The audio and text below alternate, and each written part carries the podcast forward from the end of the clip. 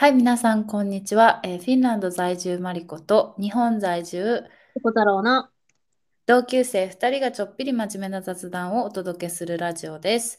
毎回30分を目安に、えー不定期で更新をしていっています。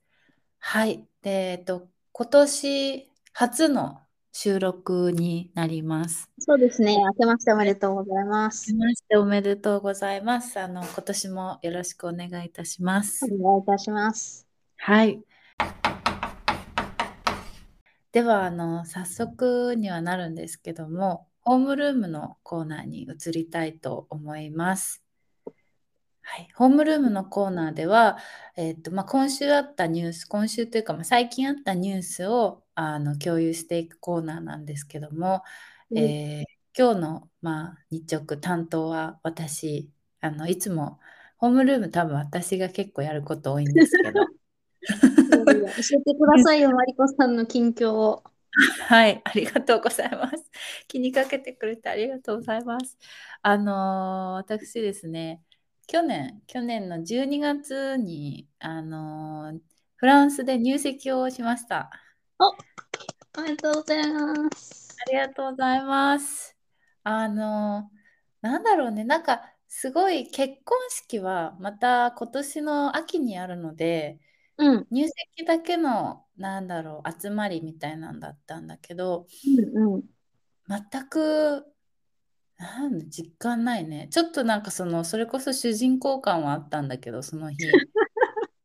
なんかいや、ずずっと主人公だよ、あなたは。ありがとうございます。まあね自分の人生のね、はい、主人公ですが、あのまあふ多分前もラジオで話をしたと思うんだけど、まあ、フランスの入籍のプロセスっていうのがですねちょっと日本みたいに市役所に行って紙をこう出して終わりみたいな感じではなくて、その証人として立てる友達、まあ、ベストメントブラベストブライドかなをあの本人がいないといけないんですよねその場に。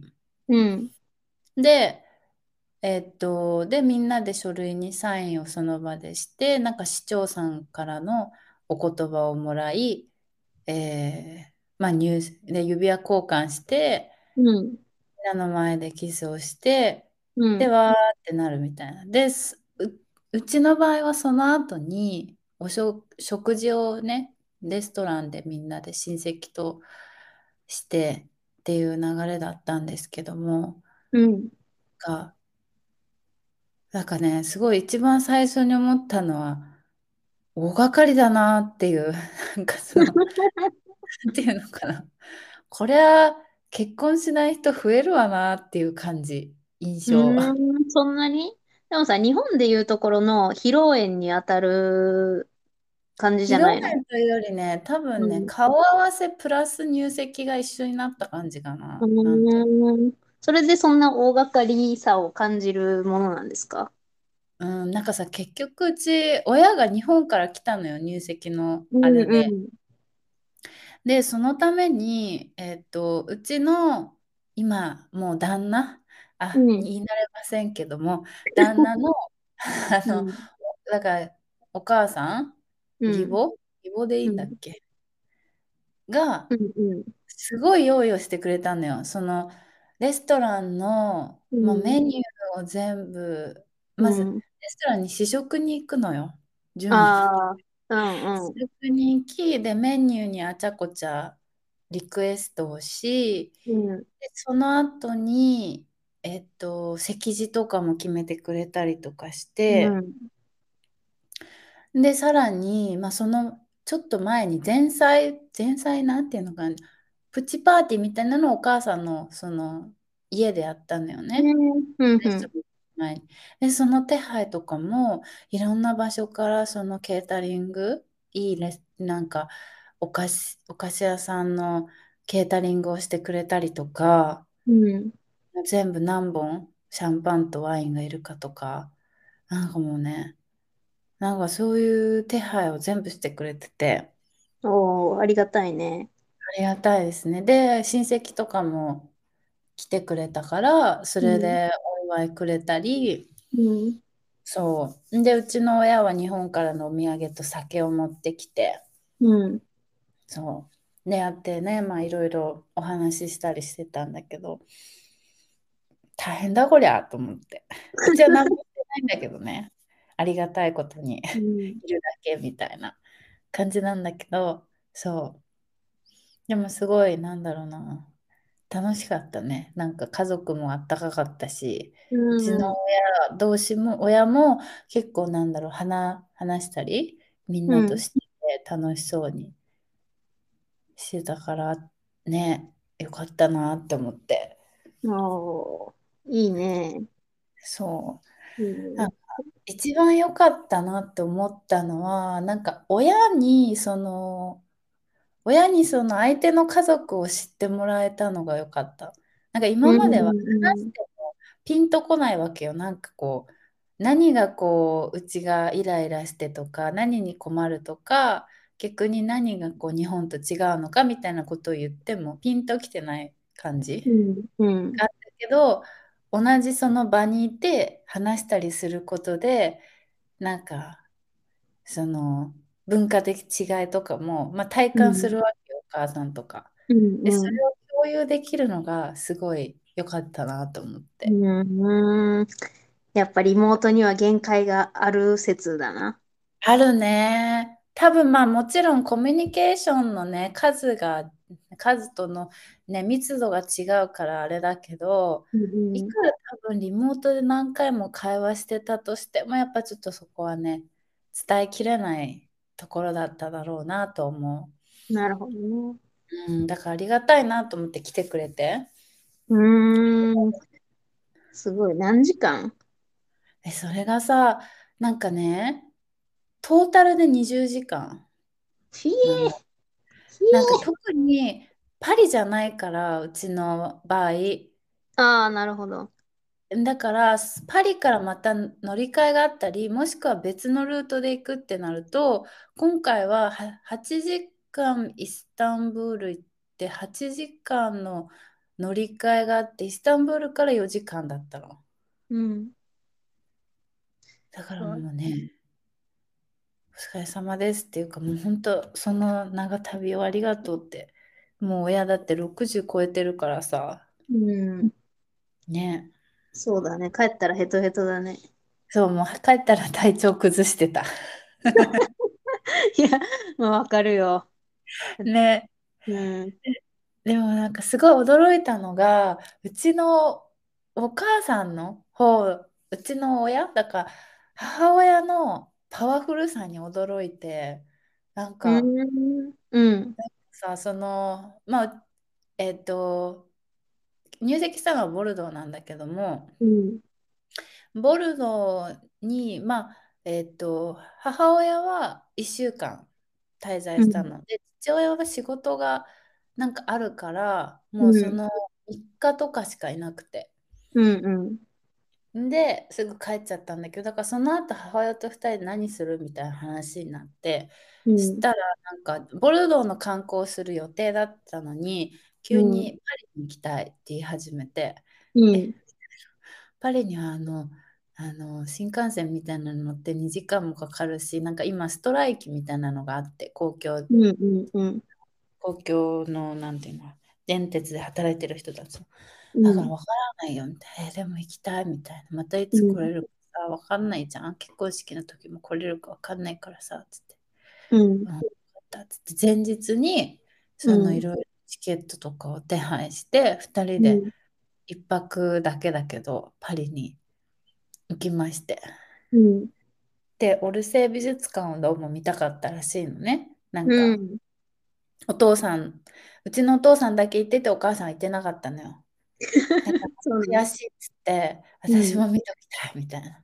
で、オルセー美術館だけ行って、すぐスト、ストがあるから、電車が次の日、あんま本数なくて、うん。で、次の日の早朝の電車でボルドーに帰ってきて、うん。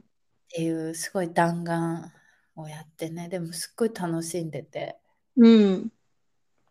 ようやるなと思ってその結婚式の式というか入籍式の後にそれうん。をやってうそん。いや、だからあっぱれだなって思って。そ。そんな、あれでした。あの、入籍と冬休みでした。いや、いいじゃないですか。いい話だよ。ねえ、でももう今、プー太郎だからさ、本当に。仕事もない、勉強もない、無職。まあ、いやいや、一応学生でしょ、もうね、名目上は。ね、いや、まあ、名目上はそうなんだけど、もうね、こっちの学割のサービスがね、ネット上で聞かなくなって、自動的に登録されてるのよ。あの、うん、なんていうのかな。学生であるっていうこと、大学を通じてそういうサービスに行くわけよ。だからさ、うんうん、もう公共交通機関もさ、一般料金だしさ、うん、なんか、なんかすごいね、学生って得だったんだなっていうのをすごい感じながら生きている。し、早く、うん、そう、早く仕事を見つけないとなっていう焦りもありつつ。すごい。なんか、ヨーロッパ人みたい。ヨーロッパ人なの？なんかさ、その、言って、まあ日本の、日本人ってまあ、就活して就職することが一般的じゃない？でもなんかヨーロッパ人ってさ、ないね。確かに。なんかすごい職探ししてるイメージある。あの、欧米人。なんかさ、アメリカのドラマ、ドラマとか見ててもさ、しょっちゅうなんか職探しか転職してるな、この人みたいな、脇役のこの人みたいな。確かに、確かに。しかも、就職のスパンが、就職じゃない、転職のやっぱスパンがね、頻繁、頻度高いよね、ね日本人より。うん、なんか価値観もちょっと若干違うみたいな、なんかいろんなところで働けるみたいな方が、うん、なんか評価されるというか、うんうんなんかそんなのを聞いたことがあるから。まあでも確かに職探ししてるわ。ね最初が大変そうだよね。なんか。大変。ね、あと、結構両立すんの難しいなと思った。その修論書きながら就活するとか、うん、うちはちょっと多分キャパが少なかったからか、うん、いやいやなかなか難しいなと思って。そうだよ。か。でも、え、どうですか？新生活がまあ、これから始まると思うんだけど、はい。期待、期待とか不安とか気持ちのほどは？気持ちは、なんだろう。なんかね、びっくりするほどにニュートラル。まだ実感が湧いてないってやつか。湧いてないしっていうのと、多分、そのベルリンに引っ越すっていうのが決まった時点ですっごいなんか気持ちが揺れ動きすぎて、うん、なんかもう今どうなんかはいはいみたいななんかこう、うん、業務こなす的な感じかなどっちかっていうと気持ちとしては。落ち着いてうん。あはいあのじゃあはい引っ越しの準備してはい手配してはいこれ売ってこれね誰かにあげなきゃとか。うん淡々とこなしている感じかな。うん、そうだからなんだろう向こう行っての楽しみとかはあなんだろうどうしようあんまりないかも お金を稼ぎたいってだけかな本当に。自分の仕事を見つけて自分のお金で好きなものを買いたいっていうのが、うん、この2年間できてないから、うん、それがすごいやっぱ楽しみ。うんそうだね。うんそうだね、でやっぱベルリンはすごいいろんな国の人たちがいるからしああとアート、アート系もなんてアートの街とも言われてるし、だからそういうなんかいろんな人と出会うのは楽しみだけど、そうね、なんかもう、今のところも今を生きてる感じかな。まあまあ、ニュートラルはいいことなんじゃない？そうね、あんま期待しすぎもせず。うん。うん、そうね。まあちょっと寂しいけどね、日本じゃないや。えっと、フィンランドを離れるのは。う友達もん。さ、いるし、仲いい友うん。達もいるし、うん。そう。だからそれがなくなる、なくなるわけじゃないけど、うまあちょっとそん。んな頻繁にね、そうだ会えなくね。なるのはやっぱりちょっうん。と寂しいよね。うん。結局さ、なんか人間関係維持もさ、努力うん。がいるんだよね。そうなのよ。うん。こまめな連絡、こまめじゃなくてもよくても、こう適宜連絡をそうそうね、そうそ取ったりとか、会う努力をするう。とうん。かね。で、大人になるとなんかさ、口実が必要になってくるよね。単に連絡。を取るとか、単に遊びに行くじゃなくて、何々での用事があったからとか、そういえば、なんかこの話前してたよね、みたいなさ。確かにね。なんか、元気だけじゃないってやつね。そうだね。う逆になんかん。元気で来るとなんか勧誘されそうな感じもあるよね。ああ、確かに。確かに。ああ、でも、あんま今、やっぱ学生で知り合った友達だからかな。あんまりそれはないかもしれうないな。ん。うん。だかでもわかる。なんかね、何か行くのに誘わない、誘うとかね。そうそう。だからなん、だかんだ理由がなくても、なんか近くにいて顔を合わせるっていうのは大事なんだよね。大事。うん。本当それ大事だなって思った。なだかかうん。ね、ごめんごめん、どうぞ。いや、離れちゃうとさ、どんなに仲良くてお互い思ってたとしても、やっぱその辺がね、なんか大変になっちゃうよね、と思って。そうなんですよ。だからその近所に住むインド人とも、うまあ疎ん。遠になるんだろうなって、こんだけうん、う結構ん、行き来してご飯食うん、べてたりするけど、うん、そんなもんなんだろうなって思いながら、うん。ね、転勤族だったんで、これはまあ常な 世の常じゃないけど、慣れてはいね。るんですけどうも、ん。なかなね。か、いやー、ね、だからまあ新しいベルリンで友達ができるかなっていうのと、まあうん、ベルリンとフィンランド、そのヘルシンキってそんな遠くないのよ。うんそうなんだ。時間、飛行時間2時間ぐらいで行けるか、まあ、うん、まあ福岡と東京みたいなもんよ。うん、うん、うん。うんなるだからほどね。まあみんな遊びに行くよって言ってくれてるから、まあうん。そのうち半分ぐらいかな、実際来るのは多分ね。いいよ、そういう見積もりしなくて。そう。だからまあ確かにそれをそうなんだけれども。そう。とりあえず今はね、フィンランド生活を楽しんで、友達ととりあえず会いまくるのと、行きうん、そびれたところに行こうとしてるのと、うん。就職活動ですね。おー、まあ結構、この、あれだね、卒業、卒業前に思い残したことがないようにみたいな。そうね、そううん。ね。確かに、そこはまあ日本の大学生と一緒かも。うんか、じゃうん。あ、満喫してください。フィンランドはい、生活。ありがとうございます。はい。では、次のコーナーに行きたいと思います。え次のコーナーはですね、自習のコーナーで、えっと、まあ、自分の学びなどを、あの、共有していくコーナーなんですけども、こちらも、えー私が引き続き担当し、あの、していきたいなと思います。お、学んでる。はい。いや、学んでる、あの、本からのちょっと学びではないんですけども、うんうん。文化的な違いをやっぱね、学びましてね。うん。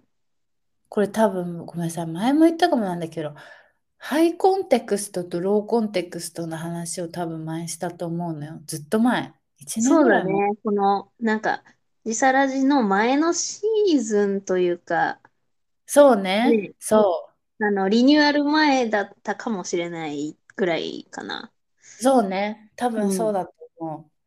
ほいで、なんかやっぱ、その、そのローコンテクストとハイコンテクストだけど、感謝の伝え方がフランス人って違うなと、あと、なんだろう、手伝うという概念も違うなって思ったの、今う回。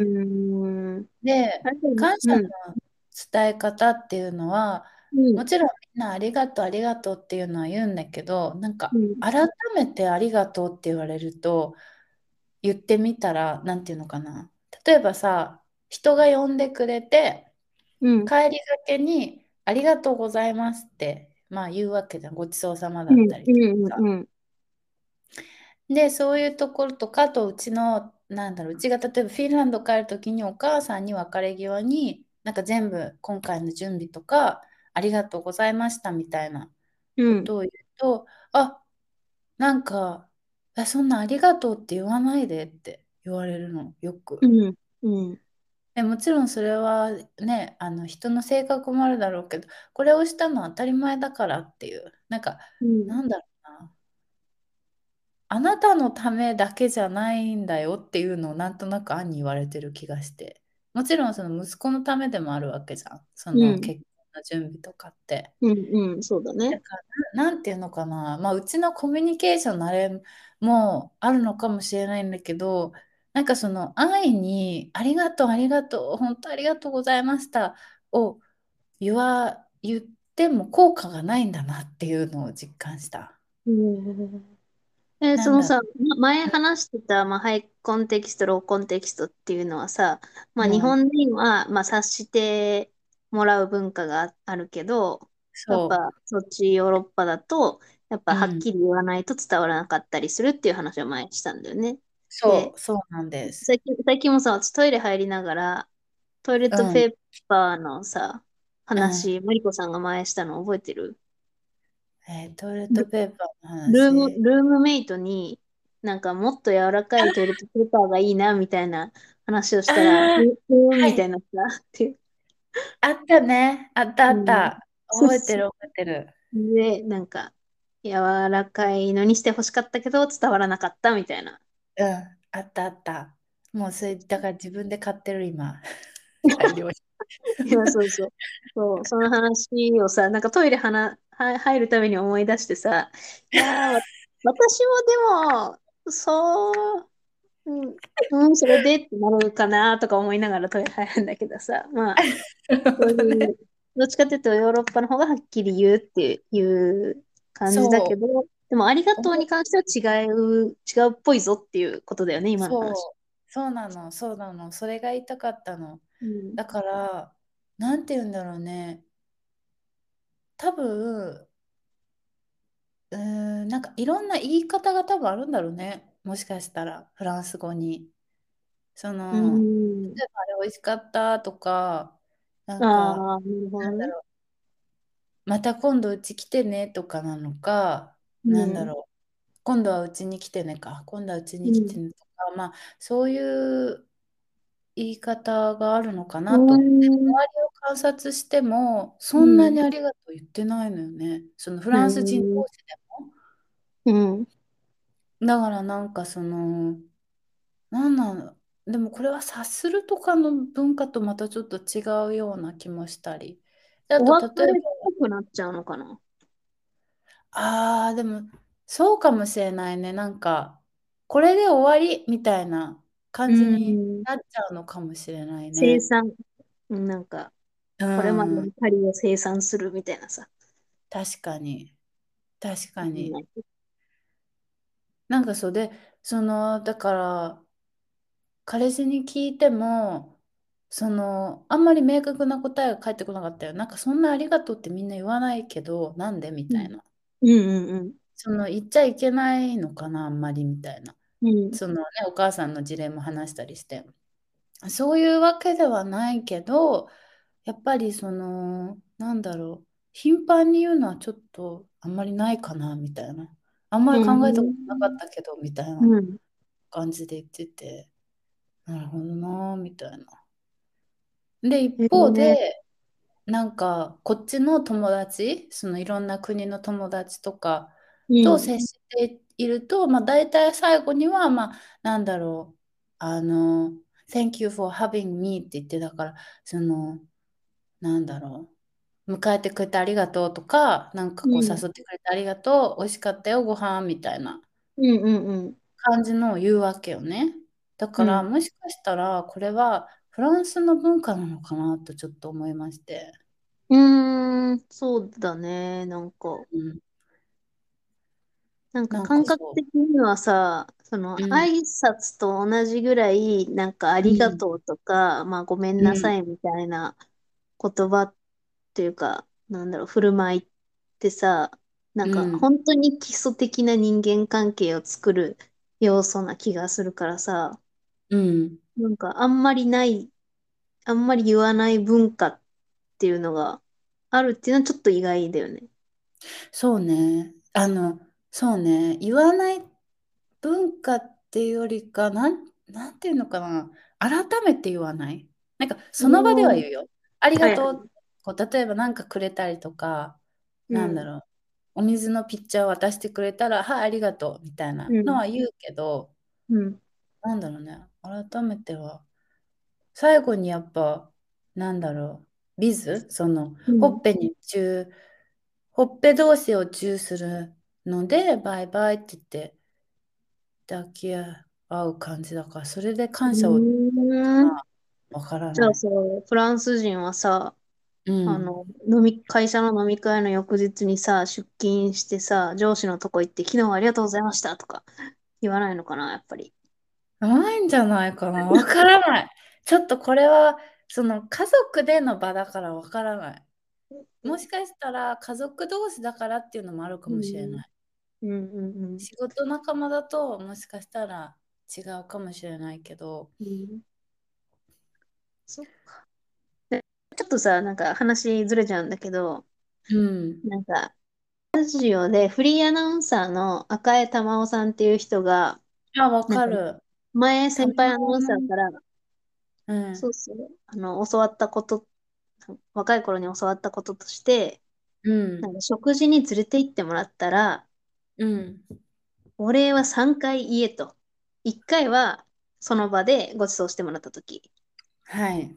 で、2回目は帰り道で、まあ今日はありがとうございましたみたいなお礼のメールなり、なんなり、メッセーはい。ジ。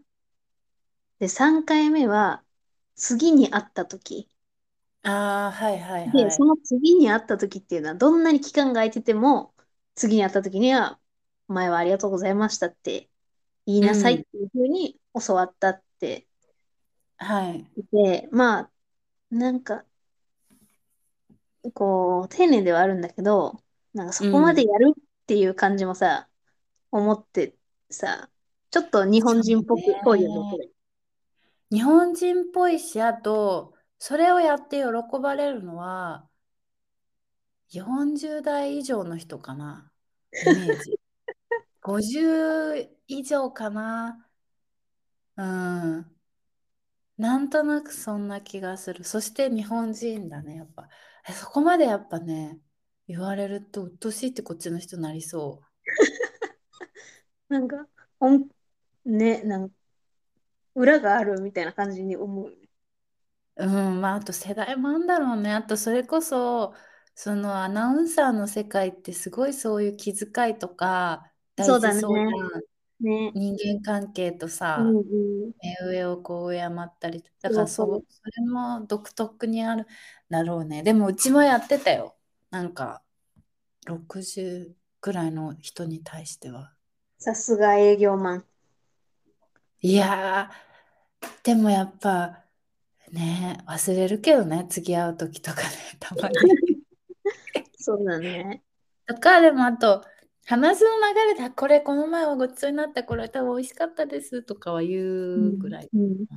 うん、でもね、難しいよね。人によるしさ、そうだね。関係性にもよるし、国によってもこっち来ると全然違うしさ、そう。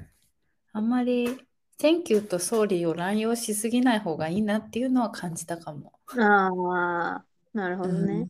うん。うん。なんか Thank you もた、ただ言えばいいもんじゃないんだなっていう。うん。なんかいいね。いやー、そう、そんな感じかな。あと、あと最初に言ったのは、お手伝いの仕方も、なうん、んか、お手伝いしましょうかって聞くと、うん、いや、絶対、その、あ、いいよいいよみたいな、自うん、分でうん、できるからって言うんだけど、勝手にやりだすと何にも言わない。うなんていうーん、うん、うん、なんか自分で向こうがやらなそうなことを見つけて率先してやらなければ、うん。だろうな、いけないんだなっていう。うわぁ、なんか、嫁修行感あるな。あ、全然向こうは多分ね、そういうことは気にしてはないとはうん、思うんだけど、うん、それはでもね、友達同士でも一緒なの、こっちにいても。で、う友達んん、家って、なんか手うん、伝うことあるって言っても言わないけど、例えうん、ば、適当にもうお皿洗って食洗機入れるとかしたら、うん、なんかそのままやらなくていいよとかは言われず、うん。そのまます過ぎ去っていく。うーん、そっか。まあ、うん、でなんか、それは日本もちょっと似たような感じかもしれない。まあそうね。うん、こう、やっぱね、なんか、聞いちゃうと、いや、いいよいいよ大丈夫とか言う、言うもんね。そうね。うん、確かに。それはそうだわ。うん。まあでもね、なん、なんとなくこう人んちのキッチン勝手にすいませんみたいな気持ちもあるわけよ。なんかあるね、あるね。ね、買ってわかんないしね、そもそもね。そうそうそうそうそう。だからなんかある程度聞いてみたいなのあるけうん、ど、そうそう、勝手にやっていいんだと思って。そうだね。確かに。なるほどいや、いいですね。異文化、異文化に浸ってまはい。すね。はい。ちっちゃな学びでしたが、はい。うん、いや、すごく、なんか、こっちも勉強になりました。あ、よかったです。まあね、やりながらね、試しながらだけどね、うん。いろんな文化によって違うし。はい。うんじゃあ、えー次のコーナーに行きたいと思います。次のコーナーは、えー保健室のコーナーで、まあ、ちょっとした悩みだったりっていうのをあの共有していく場なんですけども、えーはい。今日はチョコ太郎さんの番です。はい。ちょっと悩みというか、もうまさにうん今日起こった出来事なんですけど、はい。あのー私、地元に、まあ、帰っているので、今日ね、ろうん。両親と出かけてたんですよ。あ、そうなんだ。ちょっと車でい、なんか1時間弱行ったところに、今、なんか季節の花が咲いてるところがあって、まあそれを見に行ったんだけど、今の季節って何が咲いてるの？今ね、水仙あーあー、水仙好き。香り、香りする水仙香りする、仙2個あるよね。2種類あるよね。しないのとした。あ、いで、いな。でさ、車で、まあ親に運転してもらって行ってたんだけど、で、うん、道中ね、私、Bluetooth で、あの、スうん、マホつないで、うん。で、 OVER THE SUN を流してたのよ。ああ、へえ、なるほうん。ど。で、割と何回も OVER THE SUN 車で流してて、うんうん、で、今日帰り、帰り道も、まあうん、流してたんだけど、うん。こう途中で私眠くなって寝てたのよ。はあはあはあ。で、起きたらうん。VIO 脱毛の話になってて、で、で、ちょっとなんかスーパーに寄って、で、あそこでね、母親だけ降りて、なんか要件、用事を済ませに行って、で。父親と二人車内で待ってて、その間、おばあさん流れてて、で、その VIO 脱毛の話がどんどんどんどん詳細な描写に移っていくのよ。ジェーン・スーさんの話が。わかるよ。うちもも聞いてたからわかるよ。愛を、愛の部分を開いて、一本一本ピンセットで抜いていく時の描写とかさ。でも半分眠、眠くて寝起きだったから、はいは寝起きい。だったし、まあ別に VIO の話ってさ、なんか、うん。普通の下ネタとも違うじゃん。そう、なんか、なんか医療的な感覚あるそうそうそうよね。そう。威力うん。とか、まあ、身だしなみに近い、身だしなみではないけど、そう、ファッションとかに近い話だから、うんまあ、あんまりう思ってなかったんだけど、ん。うん。なんか、母親が戻ってきて、さあ出発するぞっていう時に、父親が、あの、スピーカーを消音、ミュートにして、車をうん。走らせたのよ。で、あ、それが、ええそれが、はなんか、父親よくなんか駐車、バック駐車するときとか、なんかしゅ、ちょっと集中したいときとか、音消すのよね。で、ああ、なるほすぐどね。戻したりすん、戻すっていうか、まあ、だいたいエンジンき切るからあんま気にならないんだけうん。ど、なんか消音にしたまま走り出しても戻んないから、うん。もしや気まずかったのかなとか思ってさ。いやー、確かに。いやー、で、さすがにそれは聞かなかったんだ。聞かなかった？そうだよね。そうそう。それえ、でもなで、んかあれ、だからうんうんミミュートされたままさ、私のスマホでは流れっぱなしだからさ、うん。そうだよね。もういいやと思って、止め、止。めて、無音のまま家、家まで帰りましたけど。なんか余計気まずいわ。えー、なんかあれみたいだね。なんか家族で見てたドラマでキスシーンが流れちゃったみたいなそうそうそうそう。さ。まあでも、たまたまじゃないかなとは思うけどね。たまたまってまあか。ね。で、まあそうん。のまま別に戻し忘れたっていうかね。そうそうそうそう。ても違和感ないみたいな。そうそう。でもなんかちょっと面白かった。ね。なんか、確かに。うちでも絶対家族の前で大和田さん聞かないかもしんない。あ、そう？ん。なんか結構恋愛と両ううん。親との関係と、うそれこそんうん。VIO の話がメインなことが多い気がして、なんかまあね。どれも気まずと思って。ああ、そうかな。うん。あ、でなんか、も、うん。福山雅治のラジオは聞いてたな。なんかそれ結構際どい話が多い時もあのあっまあ、そて。うだよね。ううん。ん。それは聞いてたけど。えー、うちの親結構なんか、オーバーザさん気に入ってるっていうか、聞いて、一緒あ、に聞いてたそうら、なんだ。すごい、すごい笑ってるあ、へし、え、いいね、この、いいね。この人誰？とか言って。うんうんうん。なんか、一回めっちゃ受けてたのは、なんだっけな。この、天、天井人じゃなくて、なんだっけうん。な。なんか、こう、有名人は歯が命みたいな話をして、だいたもいお金持ちは歯が白いみたいな、異常に白いみたいなエピソードが送られてきた回があって、う、んん。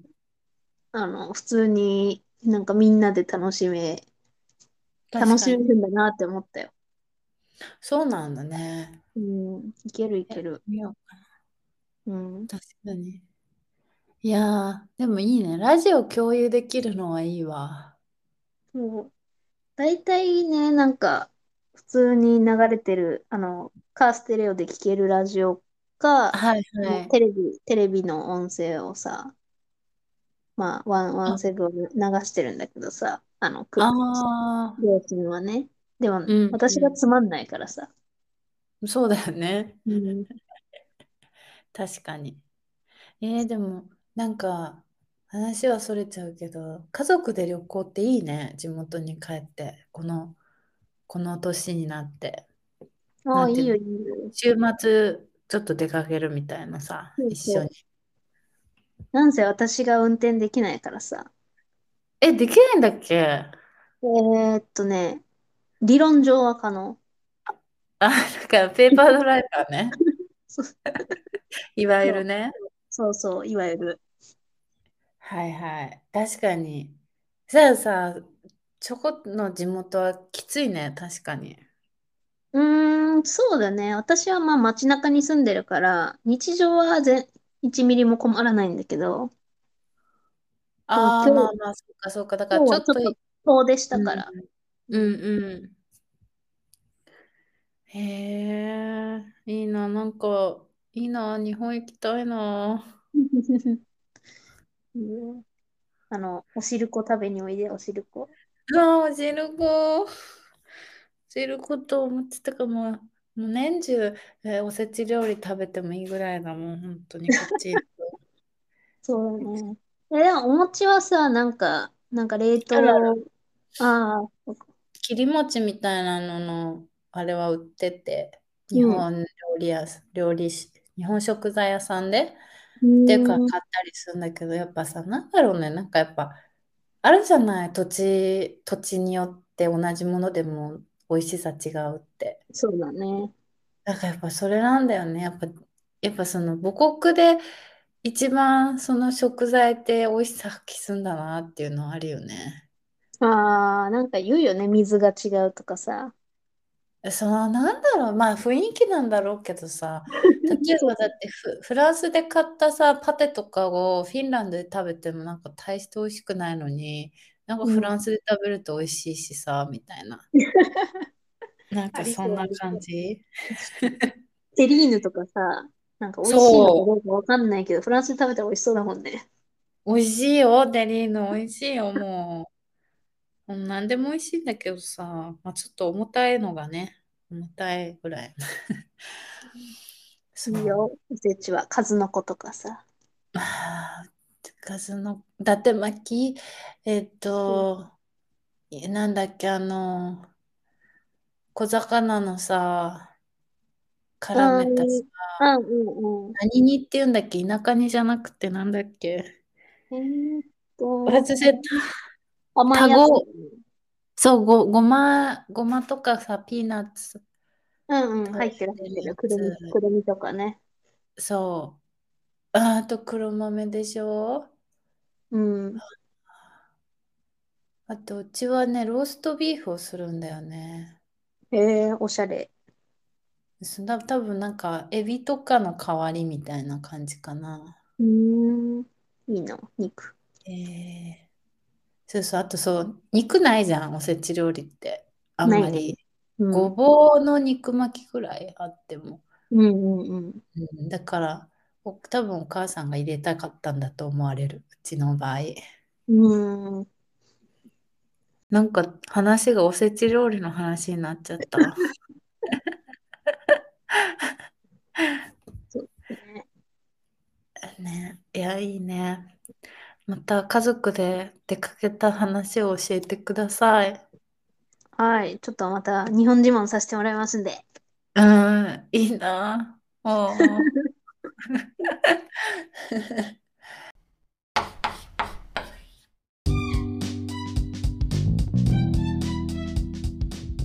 じゃあ、今回はこんなところでしょうか。はい。はい、では皆さんまた次回です。また次回です。